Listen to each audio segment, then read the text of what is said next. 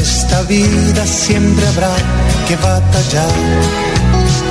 Ya nada es fácil, nos ponemos a pensar. La Iglesia Centro Evangelístico Maranata presenta su programa Una voz de esperanza en medio de un mundo abatido, trayendo salvación y consuelo para tu vida. Con la dirección del pastor Hernando Fonseca. Bienvenidos. Volverá, Muy buenas tardes, amables oyentes. Es un gozo grande saludarles, bendecirles en el nombre del Señor, dándoles la bienvenida a este su programa, Una voz de esperanza. Saludando de una manera especial a nuestro amigo André Felipe, quien está en la parte técnica, y a todos ustedes, amados oyentes. Es un gozo muy grande saludarles, llegar hasta su casa, hasta su vida, con esta programación. Eh, deseando que todos estén bien, que la gracia de Dios esté en cada una de sus vidas. Este es un día maravilloso que Dios nos regala, una oportunidad más, que como dice la palabra de Dios, podemos ver las misericordias de Dios, la bondad de Dios con nosotros que se hace presente, que se manifiesta, que se mantiene, porque Dios es fiel, Dios es bueno. Hasta aquí Él nos ha ayudado y estoy seguro que nos seguirá ayudando. De la misma forma como Dios ha estado ahí. Aunque hayan habido dificultades, adversidades, momentos difíciles, pero la gracia de Dios, la bondad de Dios, la misericordia de Dios ha estado ahí y nos ha mantenido y nos ha guardado. Por eso nos sentimos agradecidos con Dios y les invito, mis amados, para que desarrollemos gratitud. Qué bueno poder cuando nos levantamos en la mañana decirle gracias Dios por un día más de vida. Gracias por ese milagro que nos concede de poder levantarnos nuevamente. Qué bueno que podamos desarrollar gratitud cuando nos levantamos de antemano ya Dios nos ha bendecido. Nos bendice porque durante el día Dios nos provee todo lo necesario, los alimentos, el vestuario, el techo, en fin, el disfrutar de de un trabajo, el disfrutar de una actividad, porque todo esto es por voluntad de Dios por lo que debemos dar gracias. Y en la noche, cuando regresamos a nuestra casa, cuando estamos nuevamente en el lugar de descanso, decirle gracias a Dios por habernos guardado, por habernos cuidado. Esto es vital en la vida y esto produce paz en el corazón y nos da eh, gozo y alegría cuando disfrutamos de la gratitud, porque quien agradece es una persona feliz. Esto está científicamente comprobado. Amados, como siempre, vamos a orar a Dios, vamos a pedirle que nos bendiga, vamos a presentar cada necesidad, cada petición. Si usted tiene una necesidad, preséntala al Señor. Dios se va a glorificar. Dios va a sanar al enfermo, va a libertar al cautivo, se van a romper ataduras en este momento y cosas que para nosotros eran imposibles. Dios las hace posibles porque para Él todo es posible. Así que oremos con fe al Señor. Padre y buen Dios que está en el cielo, le damos gracias. Gracias por concedernos la vida, por darnos la salud, las fuerzas, por regalarnos esta tan hermosa oportunidad de poder invocar tu nombre y de esta manera pedir la bendición que nos bendiga en esta tarde, que nos bendiga a través de esta programación, que nos bendiga, Señor, en el área donde hay necesidad, perdona nuestras faltas, perdona nuestras culpas, Señor. Lávanos y límpianos con tu sangre preciosa. Pues tu palabra dice que la sangre de Jesucristo nos limpia de todo pecado. Señor, pero también suplicando sanidad para el enfermo, que tú se glorifique y que tú suplas, Señor, en cada área donde hay necesidad, allí donde hay dificultades, en los hogares, entre parejas, entre esposos, entre padres e hijos, que haya reconciliación y que haya bendición. Padre, bendice esta emisora y bendice este tiempo de programación, bendice grandemente los medios por los cuales este programa se realiza. Lo declaramos en el nombre de Jesucristo y creemos que en esta hora nos seguirá bendiciendo para gloria de Dios y bendición de cada oyente. En el nombre de Jesús. Amén. Mis amados, qué bueno poder orar y poder confiar en Dios. Y de esta manera motivo también al pueblo de Dios, a todos los hombres y mujeres de Dios, siervos y siervas del Señor, a continuar, a seguir avanzando, a seguir adelante con el Señor. Dios está con nosotros. Ha estado, está y estará con nosotros. Recuerden que la promesa del Señor es ir y predicar este Evangelio en todas las naciones, a todas las personas, enseñándoles que guarden lo que Él nos ha mandado a través de su palabra. Y Él se compromete y dice, y, y aquí estaré con vosotros todos los días hasta el fin del mundo. Esa es la promesa maravillosa de la palabra. Entonces creemos en Dios, creemos en su palabra, creemos en sus promesas y confiamos en que el Señor está. Y si el Señor está presente, amados, ahí está la bendición, porque el Señor suple y llena todas las necesidades, el vacío que hay en cada vida. Él es maravillosamente bueno. De esta manera nos mantenemos conectados con Dios, nos mantenemos eh, en una relación agradable con Él, pero también nos mantenemos despiertos espiritualmente. En el sentido espiritual, mantenemos vida en Dios, vida en el Espíritu. Recuerde que la vida del hombre no es solo la vida física o no se relaciona solo con lo, con lo humano, con lo tangible, con lo palpable, sino que la vida radica en lo espiritual. Tenemos espíritu de vida y ese espíritu hay que mantenerlo con vida. Y para mantenerlo con vida hay que fortalecer ese espíritu, hay que alimentarlo. Y precisamente es a través de la palabra de Dios. Por eso este programa, Una voz de esperanza, tiene ese objetivo. Transmitir una palabra de Dios, una palabra de bendición que, que pueda ayudarnos y pueda fortalecernos y pueda hacer que nuestra fe se mantenga y que pueda crecer nuestra fe y de esta forma esperar al Señor, esperándole en todo momento, esperando en Él y esperándole a Él, esperando en su bendición, pero esperando también cuando Él venga por nosotros, que puede ser en cualquier momento, en cualquier hora. Él lo prometió y lo que hay eh, como promesa de la palabra tiene su fiel cumplimiento. Amados, quiero invitarles en esta hora para ir a la palabra de Dios, quiero dejar una reflexión muy importante, como siempre, una palabra que pueda bendecir, porque lo importante del programa es la palabra de Dios, es lo que Él nos transmite, es lo que Él nos dice. Y en el Evangelio según San Lucas, el capítulo número 7 y el versículo 11, quiero leer a favor de todos esta palabra, una palabra eh, muy apropiada en este momento, y dice, y registra un milagro grande, un milagro extraordinario, y es la resurrección de un joven. Escuchemos lo que dice el relato de la palabra del Señor. Aconteció después que él iba a la ciudad que se llama Naín, e iban, e, e iban con él muchos de sus discípulos y una gran multitud. Y cuando llegó cerca de la puerta de la ciudad, he aquí que llevaban a enterrar a un difunto, hijo único de su madre, la cual era viuda, y había con ella mucha gente de la ciudad. Y cuando el Señor la vio, se compadeció de ella y le dijo, no llores. Y acercándose tocó el féretro y los que lo llevaban se detuvieron y dijo, joven, a ti te digo, levántate. Entonces se incorporó el que había muerto y comenzó a hablar y lo dio a su madre. Y todos tuvieron miedo y glorificaban a Dios diciendo, un gran profeta se ha levantado entre nosotros y Dios ha visitado a su pueblo. Y se extendió la fama de él por toda Judea y por toda la región de alrededor. Amén. Amados, vemos aquí un milagro extraordinario, vemos aquí la resurrección de un muerto y esto ya sobrepasa eh, la esfera humana, esto ya va más allá de lo, de lo natural, esto ya es sobrenatural, porque ver la sanidad de un enfermo es, es milagroso, es grande, ver que un mudo pueda hablar, que un sordo pueda oír, ver que un paralítico se puede levantar, es sorprendente, obvio, es, es grandioso, es maravilloso. Pero darnos cuenta, ver que un muerto resucita, amados, esto, esto trasciende a, algo más grande, algo más, más maravilloso. ¿Y qué es lo que nos está mostrando el Señor a través de este pasaje? En medio de, de la enseñanza tan extraordinaria que Él nos muestra, del poder de Dios, de la grandeza de Dios, de, de su soberanía, de que Él tiene poder y autoridad sobre la vida, lo mismo que sobre la muerte, porque aquí estamos viendo algo muy grande del, del poder maravilloso del Señor.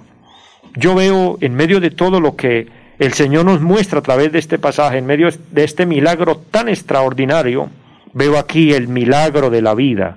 Y de esto quiero compartirles, amados, en realidad la vida misma es un milagro de Dios. A veces nosotros los humanos, y bueno, y pensemos como cristianos, pero esto nos ayuda a todos los que en esta tarde y los que van a recibir en, en su momento esta palabra, a todos, nos es útil reflexionar sobre esto. Porque a veces esperamos milagros de Dios, o a veces decimos, yo no veo milagros, yo no veo que Dios haga nada. Pero amados, el solo hecho de tener vida, el solo hecho de disfrutar de salud, de tener las fuerzas para levantarnos, de poder realizar nuestras labores, de tener la capacidad de ver, la capacidad de oír, todo esto relaciona con el milagro de la vida. Amados, si nosotros analizamos por un momento lo frágiles que somos, ¿cómo se puede perder la vida tan fácil? Hay tantas formas y maneras en las que una persona puede partir de esta tierra a la eternidad. Somos, como ya dije, extremadamente frágiles. Bien dijo el apóstol Pablo, somos vasos de barro, vasos que muy fácil se pueden quebrar. Uno puede morir en un accidente, uno puede morir en un resbalón, se cayó y cayó mal y se golpeó y ahí terminó todo. Uno puede morir de un infarto. Una persona puede morir eh, de una enfermedad.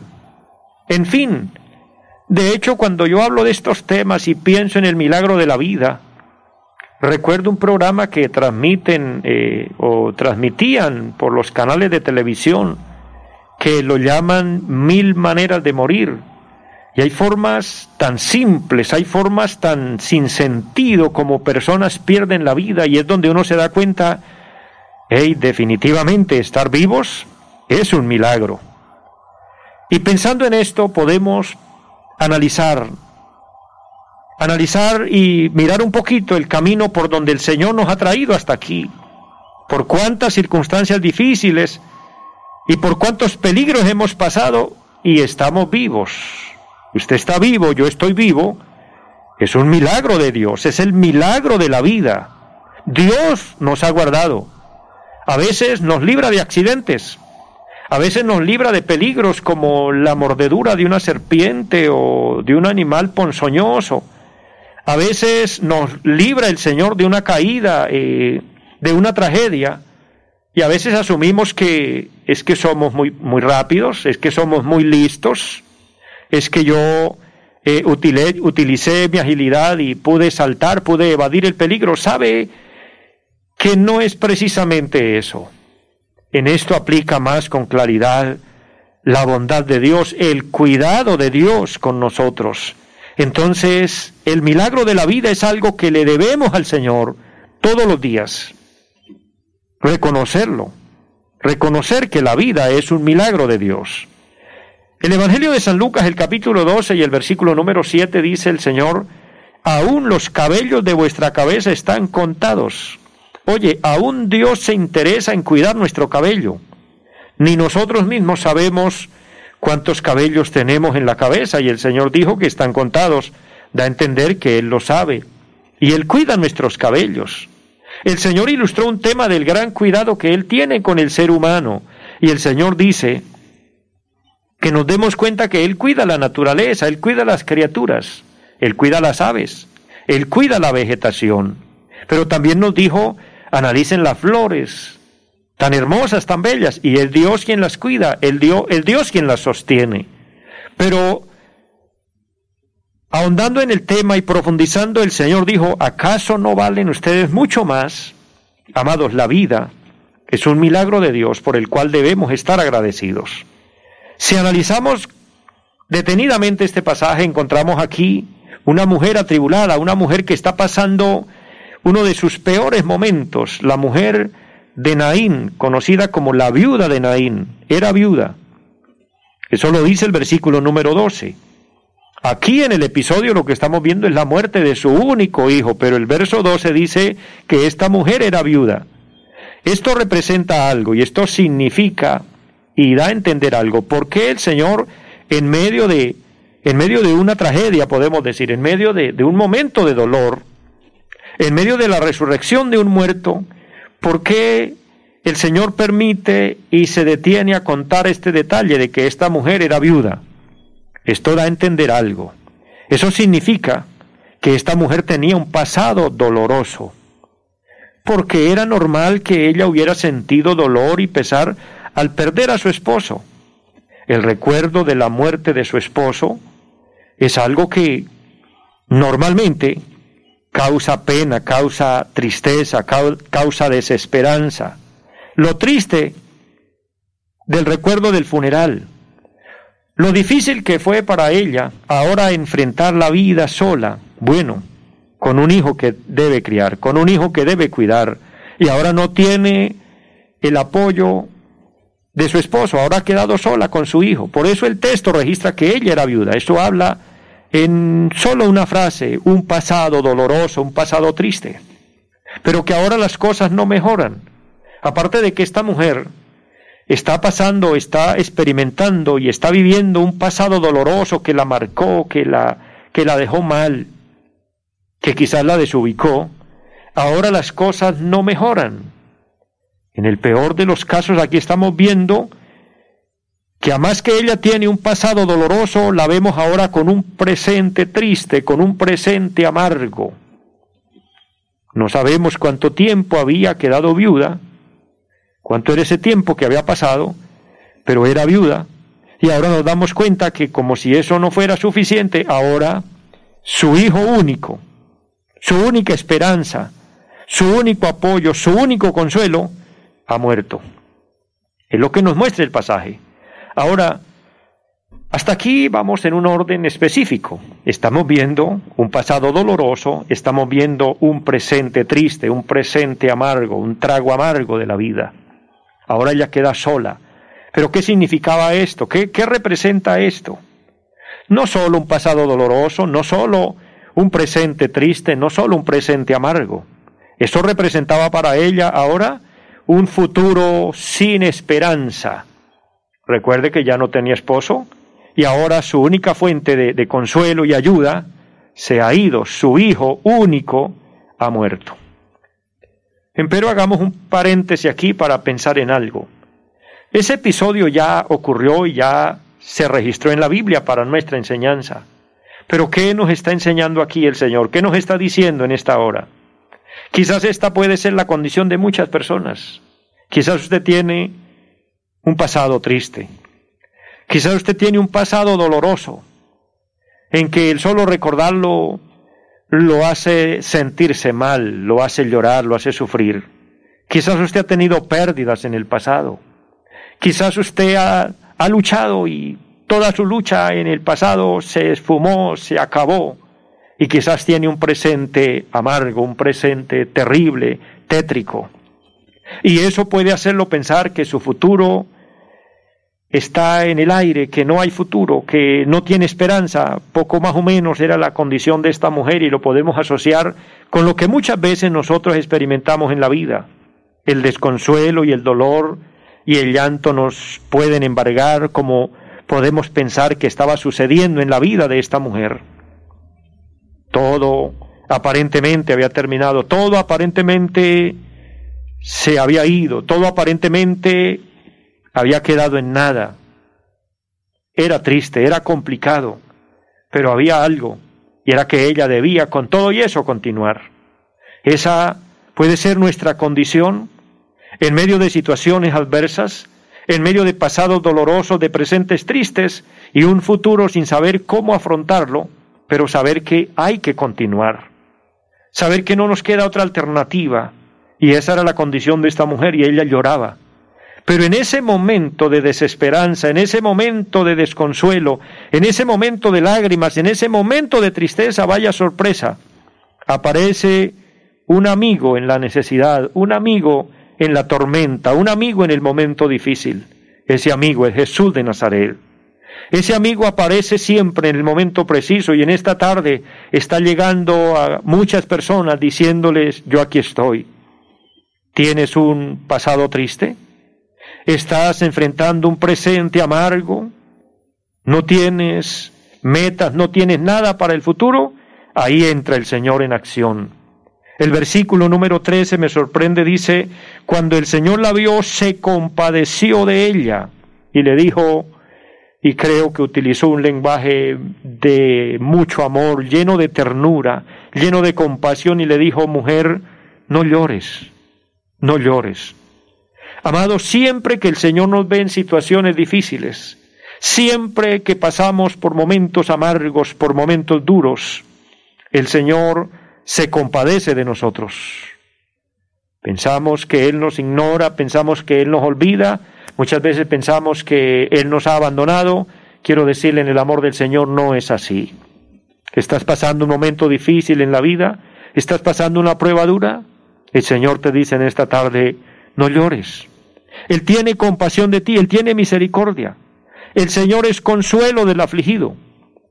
El Señor vino a consolar a esta mujer. El Señor vino a encender una luz que ya se había apagado. Amados, hay cosas en la vida que nosotros creemos que ya no tienen solución. Quizás usted está pensando que hay circunstancias de las que usted ya no tiene cómo recuperar lo perdido. Tal vez su hogar se ha desbaratado. Tal vez usted tiene un hijo que se, le ha desviado que quizás ese hijo está siendo un dolor de cabeza para usted, quizás ese hijo está en las drogas, en los vicios. Usted no ve esperanza en él. Para usted quizás ya lo ve sin solución. Esa era la condición de esta mujer. Ella ya tenía que resignarse que su hijo ya estaba muerto. Pero vaya sorpresa, ella disfruta de que en ese momento difícil aparece un buen amigo que le trae consuelo, que le trae paz, que le trae luz, que le trae esperanza, cuando ella siente que lo ha perdido todo. Ahora, esto nos lleva como a una pregunta. ¿Qué madre no ha llorado alguna vez por su hijo? ¿O cuáles padres, buenos padres, no han tenido que llorar alguna vez por sus hijos? Quizás todos, los que tenemos el privilegio de, tener hijos, de, ser padres, Alguna vez, por A o por B, hemos llorado por nuestros hijos. ¿Qué hijo no ha hecho llorar alguna vez a sus padres? Son preguntas que nos quedan aquí referente a este tema, esta enseñanza de la palabra. Podemos pensar en el hijo de esta mujer, de la viuda de Naín. Quizás este hijo la hizo llorar mucho. Quizás la hizo llorar en vida, pero ahora muerto la hacía llorar mucho más. Cristo, en cambio, no miró razones o circunstancias o causas, sino que muy amablemente y con mucho amor y con mucha compasión se acercó y le dijo, mujer, no llores. Yo vengo a consolarte. Yo vengo a hacer un milagro. Amados, esto me da a entender que el Señor siempre llega en el momento oportuno. El Señor siempre llega en la hora precisa. El Señor siempre trae el consuelo necesario y el Señor siempre hará el milagro inesperado. Él siempre está ahí. Él es maravilloso. Él es glorioso. Los versículos 14 y 15, usted los puede corroborar en su propia Biblia cuando tenga el momento, la oportunidad. Y es que ahí vemos el milagro de la vida, el Señor devolviéndole la vida a aquel joven que ya estaba muerto, devolviéndole la esperanza a una mujer que ya había perdido todo. El Señor se glorificó. Para todos es muy notable aquí ver ese milagro extraordinario. Ahora nosotros nos sorprendemos, nosotros nos, nos regocijamos ver este milagro, pero pensemos por un momento cuál sería la alegría de aquella mujer que vio a su hijo muerto, pero que ahora aparece alguien y se lo devuelve vivo. Amados, ese alguien es Jesús de Nazaret. Él hace el milagro más grande que muchas veces nosotros no entendemos. No sabemos cómo, no sabemos la forma, la manera, pero el Señor es todopoderoso. Termino con esto. Después de ese milagro tan, extraordinario, después de que esta mujer disfruta de esta bendición, cuánto no sería el valor que ella le dio a la vida de ahí en adelante, cuánto ella pudo reconocer lo que vale estar vivos. Amados, hoy que tenemos la vida, disfrutémosla, disfrutemos ese regalo de Dios, Aprovechemos que Dios nos da vida y aprovechemos bien la oportunidad, para hacer las cosas agradables para Él, agradecerles porque recuerden la vida es un milagro de Dios. Recuerde que usted es un milagro de Dios. Si tiene esposa, si tiene esposo, ellos son un milagro de Dios, sus hijos son un milagro de Dios. Valorémoslos. Mis amados, les amo mucho a todos, les bendigo y deseo que esta palabra haya sido de bendición. Feliz tarde para todos. Los invitamos a nuestra reunión en los días martes 7 de la noche, culto de oración Jueves 7 de la noche, enseñanza bíblica. Domingos 9 y 30 de la mañana, culto para toda la familia. Y 5 de la tarde, culto evangelístico. Los esperamos en la carrera séptima, número 371, Barrio Amaral Cuesta. Llámenos al 318-767-9537. Volverá, volverá, volverá. En esta vida siempre habrá que batallar ya nada es fácil, nos ponemos a pensar. La Iglesia Centro Evangelístico Mararata presentó su programa Una voz de esperanza. Los esperamos en nuestra próxima emisión. Volverá, volverá, yo bien lo sé. Y mi alma ya se desespera por volar.